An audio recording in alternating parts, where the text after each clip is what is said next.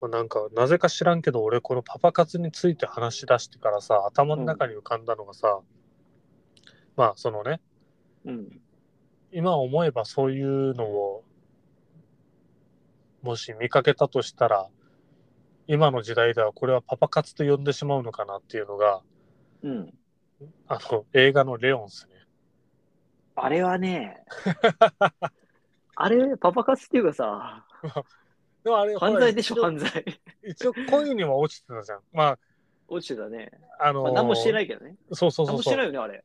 してないしてない。してないけど、まあ、ナタリー・ポートマンの方はもう間違いなくね、恋心を抱いてて、ね。うん持ってて、で、まあ、ちょっと、ね、こう、なんだろう、はっきりした形に輪郭は見せなかったけど、うん。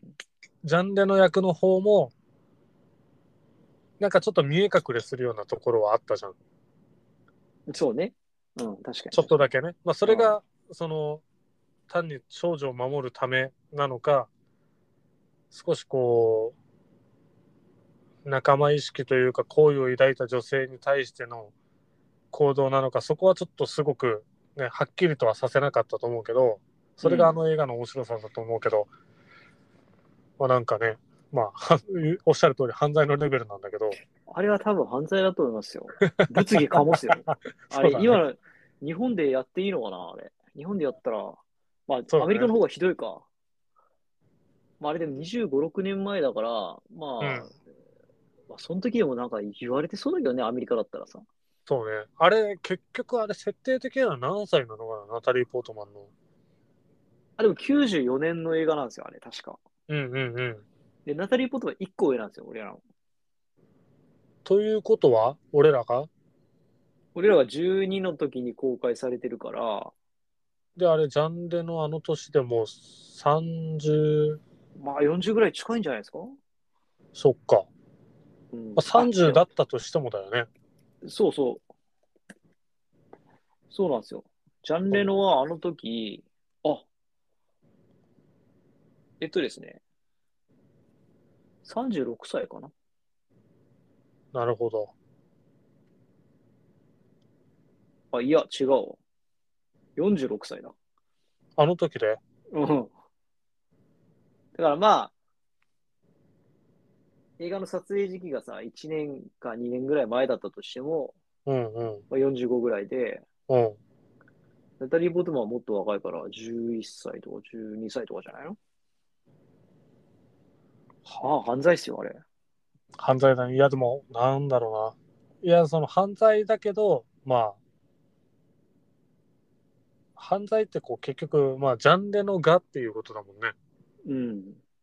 確かに逮捕されるよ、あれ。そうそう。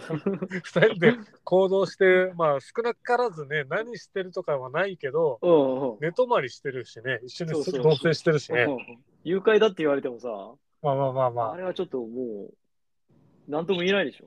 いや、ゆうやさん、その前に、うん彼殺し屋だから設定。あ、そっか。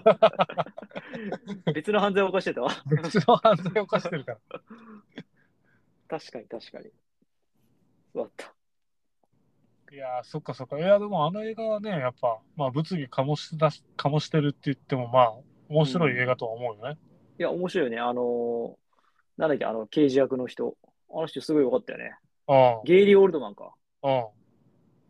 あれ、あの人のさ、薬の決め方、モノマネしたもんね。やっぱね、首コキコキみたいなやつ。いや、俺もう、なんか普通に、一番、やっぱね、思い入れがあるシーンって言ったら、まあ、どんな時でもさ、あの、ん観葉植物めっちゃ大事にしてたじゃん。押してたね。あの、襲われて脱出する時もそうい、や、そういやしてた。う観葉植物だけはもう、ん。うんうん。大事にしてたじゃん。で、最後あれを、ね、ナタリーが、まあ、なんか庭っていうか埋めるじゃん。うん。なんかあのシーンすごく、なんていうかな、こう伝えたいことがいっぱいあるんだろうなと思って、あ、そんなシーンあったっけ？そうそう、あるんだよ。最後に。観葉植物がすごい、あの、大事にしてたのは思い出したんだけど。そうそう。だから、あのー大事にしてたことを知ってるナタリー・ポートマンが最後、ね、そのジャンレノが死んで脱出するわけじゃん。うん。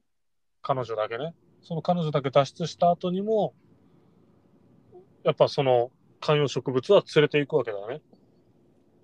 そうだね。確まあ、かにジャンレノのうん形見というか代わりというかそんな感じで。で、それを、うんうんまあ、ね、今までこう逃げまくってみたいな感じで地に足がつかないような感じのところから最後に埋めるっていうシーンが、うん。まあ、死体がないジャンレノを埋めるっていう意味なのか、なんか、ちょっとこう、そう、伝えたい部分っていうのが見方によっていくつかあるんだろうなと思って、あ、そんな話だったんだ。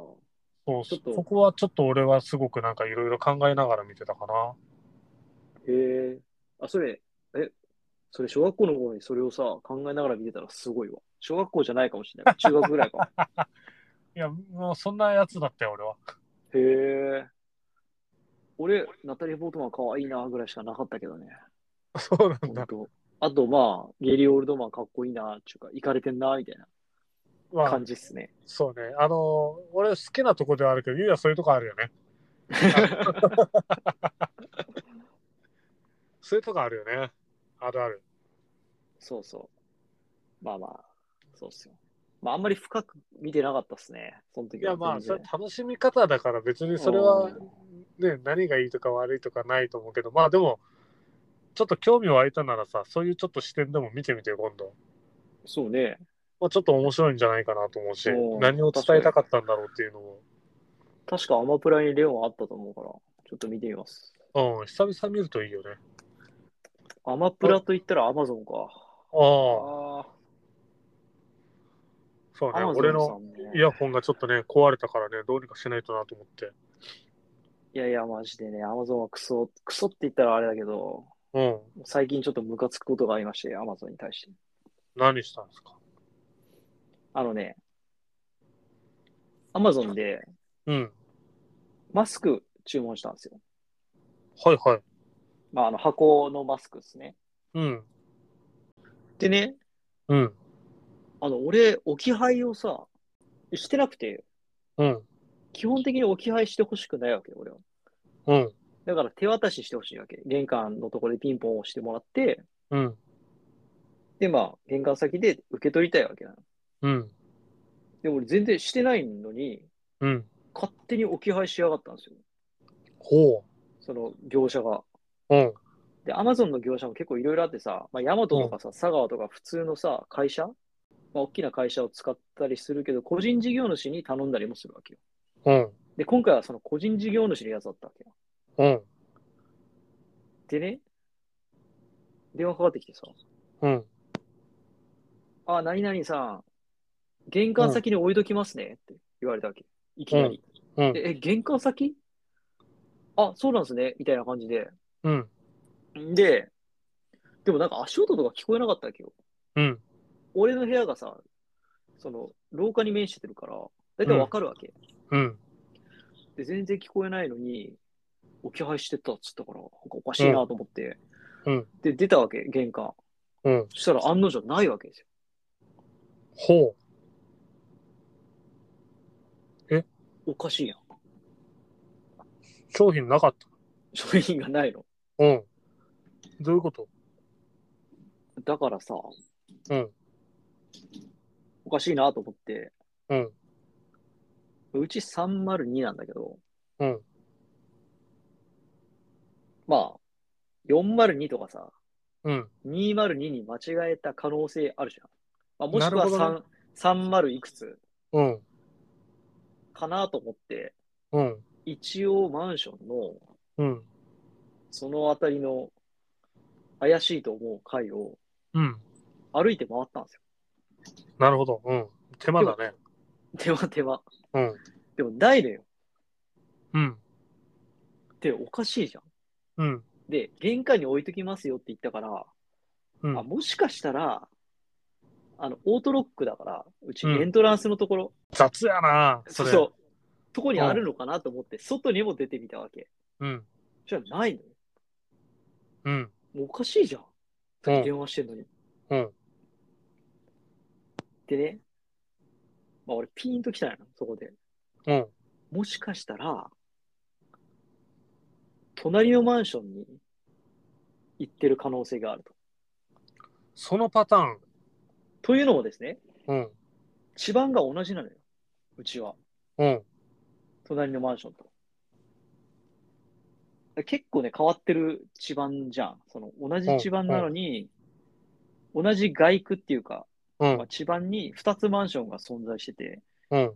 だからマンション名で区別しないと、あのはあ届かないわけよ、物が。なるほど。うんうん。でも俺はちゃんとマンション名入れてさ、うん。アマゾンにも登録してるから、ちゃんと見ればね、確実に届くんですよ。うん。でもまあ、まあ、そういう適当な業者がいるんだろうなと思って。うん。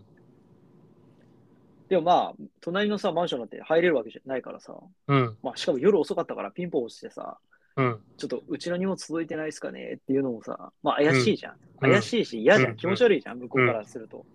だからまあ行けないわけですよ。隣のマンションには。だからもうしょうがないからさ、アマゾンに電話したわけですよ。うん。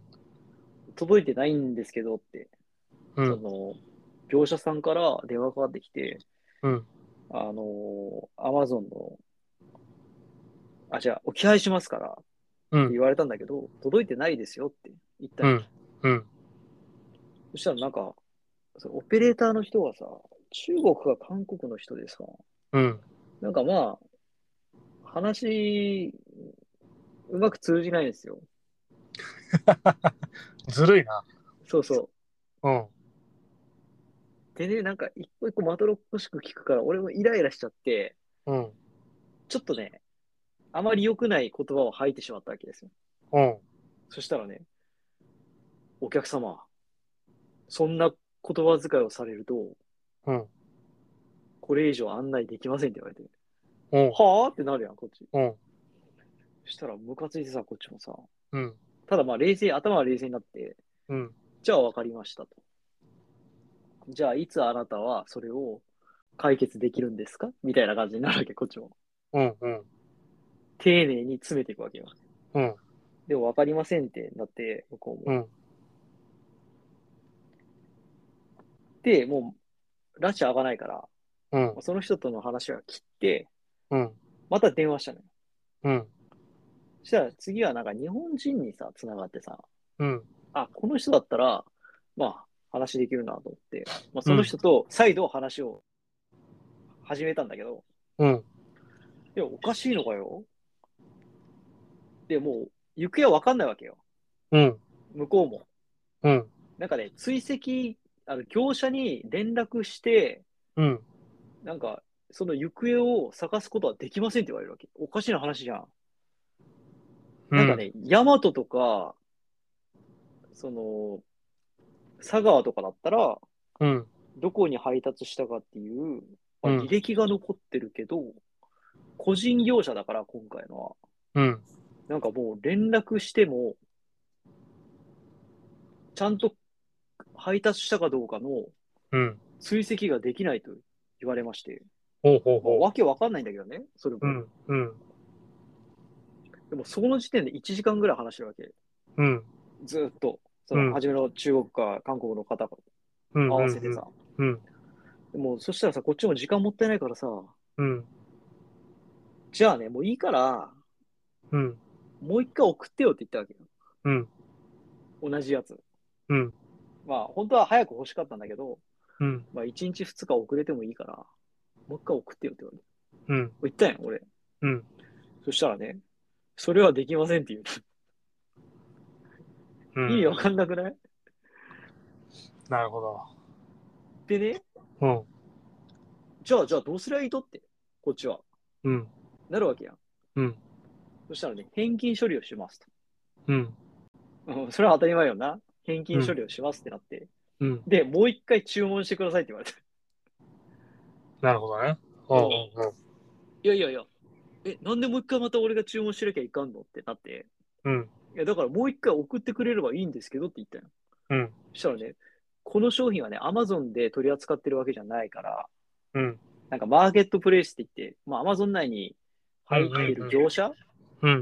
が送っている商品だから、うん。Amazon の方で処理ができないって言われて、うんうんうん。だからもう一回注文してくださいって言われて。でもさ、俺1時間ね、で行ったんよ。うんうん俺はね、あなたっていうか、まあ、アマゾンさんと1時間ぐらいやり取りしてると。うんその結果が自分の金が戻ってきて、で、もう一回俺は注文しなきゃいけないんですかってなって。うんでそしたら、まあ、まあ、おっしゃる通りなんですけど、でも向こうも困ってんだけどね。うんまあ、そういう対応するしかないわけ。うんで、俺もほんとね、1時間ぐらいね、使っとると。うん俺の時間を、休みの日のこの貴重な時間を、うん1時間ぐらい使ってるんですけどって言ったら、申し訳ございません、つって。うんで、ちょっと心ばかりね、うんその謝礼をね、まあ、迷惑金みたいなうんのをね、こう、ポイントで払いますって言われた。うん。いくらやったと思います？500。違います。300円なんですよ。ああ、まあな。俺の1時間が300円なんですよ。でね。うん。もう、あ、もう Amazon じゃ頼まんと。うん。こんなことが起きるんだったら、えまた置き配されるかもしれんやん。うん。変な業者から送られてくる可能性があるから、もう Amazon じゃ頼まないっつって、ヨドバシの通販使ったことある？あの結構ねないないんですよ。うん。もうすぐ届くの。へえ。で、ヨドバシで見たら、もっと安かったよ、同じ商品。おう。で、うわ、なんで初めからヨドバシで頼まんかったんやろうなと思って、まあヨドバシに注文しましたと。うん。っていう感じなんですよね。なるほど。うん。もうね、何この Amazon のさ、オペレーションっていうか、なんでそんなことになってるとやろうかって思ったね。そうか。まあでも、あれだな。なんかその、まあ、俺もなんかちょっと接客業だからさ、なんかその、まあミスがあったり、やっぱそのマニュアルじゃないけど、まあマニュアルって言ったらなんか多分お客さんあんまりいい気はしないかもしれないけどさ、うん。まあでも、できることできないことっていうのはやっぱりあるまあまあ、そうだよね。し、なんかそれ、俺も分かっていながら自分がなんかその立場になった時に、いうん。やでもなんかこう、なんていうかな、もうその、誠意って言ったらすげえ言葉がなんか嫌なんだけど、うん。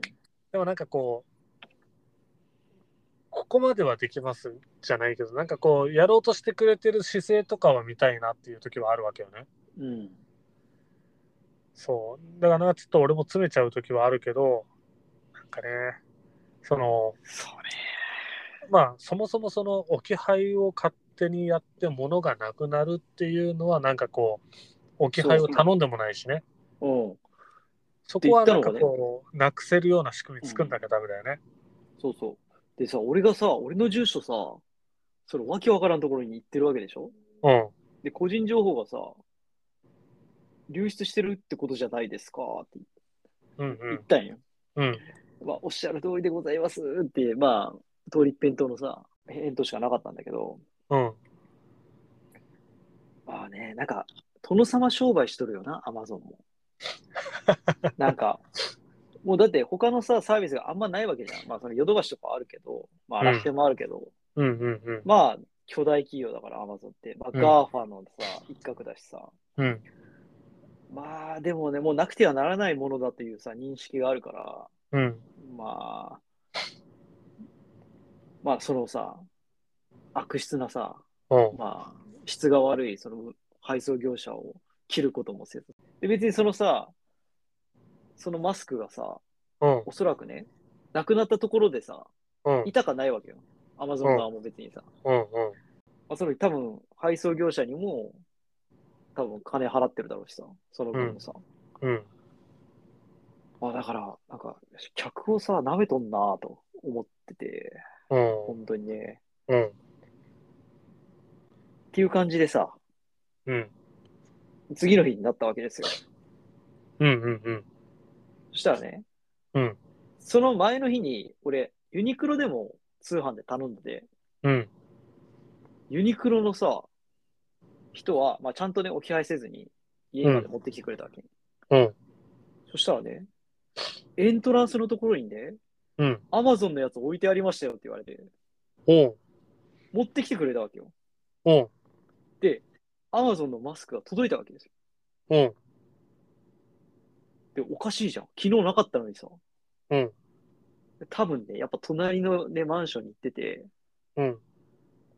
多分そのマンションの人が、まうん。あ、うちまでピンポンしてさ、届けは来てはくれないから、うん。一応さ、エントランスのとこ置いといてくれたんだろうね。ユニクロの人、神だなと思って、下からわざわざ持ってくれて。まあ、それと隣のさ、家の人もさ、うん、すごい親切よね。だからまあ、疲労感はあったもんだと思いましたね。なるほど。あ、まあ、ちょっとね、その、そうか。俺、俺でもなんかこう逆にちょっとこうアマゾンに良かったというパターンのやつを少しご紹介しようかなと思って、うんまあまあ、ただ俺がその制度を知らなかっただけなんだけど、うん。ほら、あの前さ、マイク買ったじゃん。おー、はいはい。あれ買った時 Bluetooth ねさ、えっ、と、つなぐやつね。うんあーと、旅行の時使ったじゃん。あ、マイクっていうか、集音マイクの方ね。そうそうそうそう、集音マイクの。はいはいはいはい。で、あ、間違えて買った方ね。そうう。ん、で、その、買った時にさ、あの、ケースとかね、うんあの、ついてないと思って、はいはい。あの、俺別で頼んだわけよ。なんかほら、アマゾンってさ、あのーなんか一個商品買ったらさ、ああ、合わせて買わ買われてるものでしょ？そうそうそう、買いませんかみたいなやつが来るじゃん。うん、来る来る。おすすめしてくるよね。で、その、集音マイクと、その集音マイクを収納するケースと、うん。なんかこう、ね、風の音とかが入らないようにする、なんかこう、スポンジみたいなボンボンをね、はいはい。なんかこう、おすすめされたから、それを3点買ったわけ。おー、結構高いんじゃないですか、それ。そうなんですよ。で、そあ3点買ったって先にマイクだけ買ったのか。マイクだけ買って、うんうん後で追加で買ったわけ、別々に。うんうん。で、だからマイクが最初に届くよね。うん。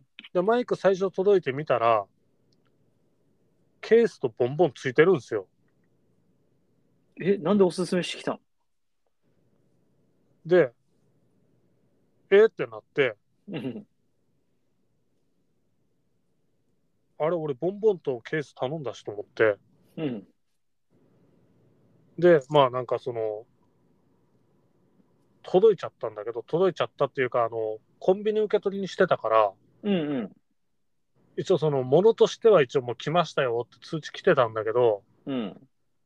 まあ、ちょっと、その、なんていうかな、まあ、その時ちょっとたまたま忙しいのもあったり、まあ、実際、うんまあ、その、いらないものだから、なんか、あえてちょっとこう、取りに行くっていうのも面倒だなと思ったりとか、うん。返品する方法とかってなんかよくわかんなくて、どうしようかなと思ってたわけ。はいはい。で、1週間ぐらい経ったのかな。そしたら、なんかあれ、期限っていうのがあって、あの、あ受け取りの？そうそうそうそう、取りに来なかったら勝手に戻っていくわけよ。はいはいはで、あの、返金されるっていうい。へえ、そうなんだ。感じだったんですよね。で、まあ、ちょっとそれに関してはちょっと感謝してるというか、勝手に返金し、そう、俺間違って頼んじゃって、何も電話もせずに返金されるの。そうそう、いや、正直自分のこと悪質だなってちょっと思ったわけよ。あまあまあまあね。うん。そう、ただちょっと返返金っていうか、その頼んじゃってるからさ、うん。返金するっていうのはなんかおかしい。返品するとかね。うんうん。でも確かに、受け取っちゃうとね。そうそうそうそうそうそう。だからえ、どうしたらいいんだろうなと思って、うん。うん。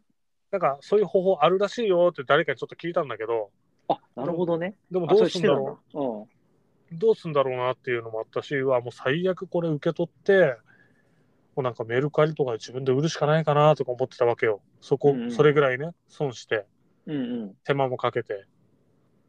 たらもうそのまま戻っていって返金されてきたから、いへえ。やもうなそれはちょっとありがたかったかなっていう。なんかね、受け取ってもね、うん。自分でなんか使わないから返品することはできるらしいよ。めんどくさいよね、返品って。あ、そうそう、なんか箱に詰めたりするんよね。そうそうそうそそうそう、あ、そうそう、調べたらそうやったんよ。うん。それがめんどくせえなと思ってどうしようと思ってて、うんやり方わかんねえなと思ってたら、もうだからコンビニに取り来ませんでしたみたいな感じでうん勝手に戻ってったから、何回も、何回もね、その返品処理すると、あもちろん、ね、ダメらしいね。そうだねペナルティみ。たいになるらしい。うんうん、なるだろうね。悪質みたいなね。そうそう。そう、まあ、多分、うん。俺も多分一回悪質なやつだと思われてるかもしれない。クレーマー、モンスタークレーマーみたいな。俺もゆういちさんもちょっと悪質なことをしてんのかな。いやいや、アマゾンに対しては。まあ、そうな。悪質って言われたらあれだけど、まあ、恋ではないけどね、俺のは。そう、恋ではないけど、まあ、そうね。まあ、殿様商売だから、まあ、そのぐらいのさ、ことはやっていいんじゃないかなとは思いますけどね。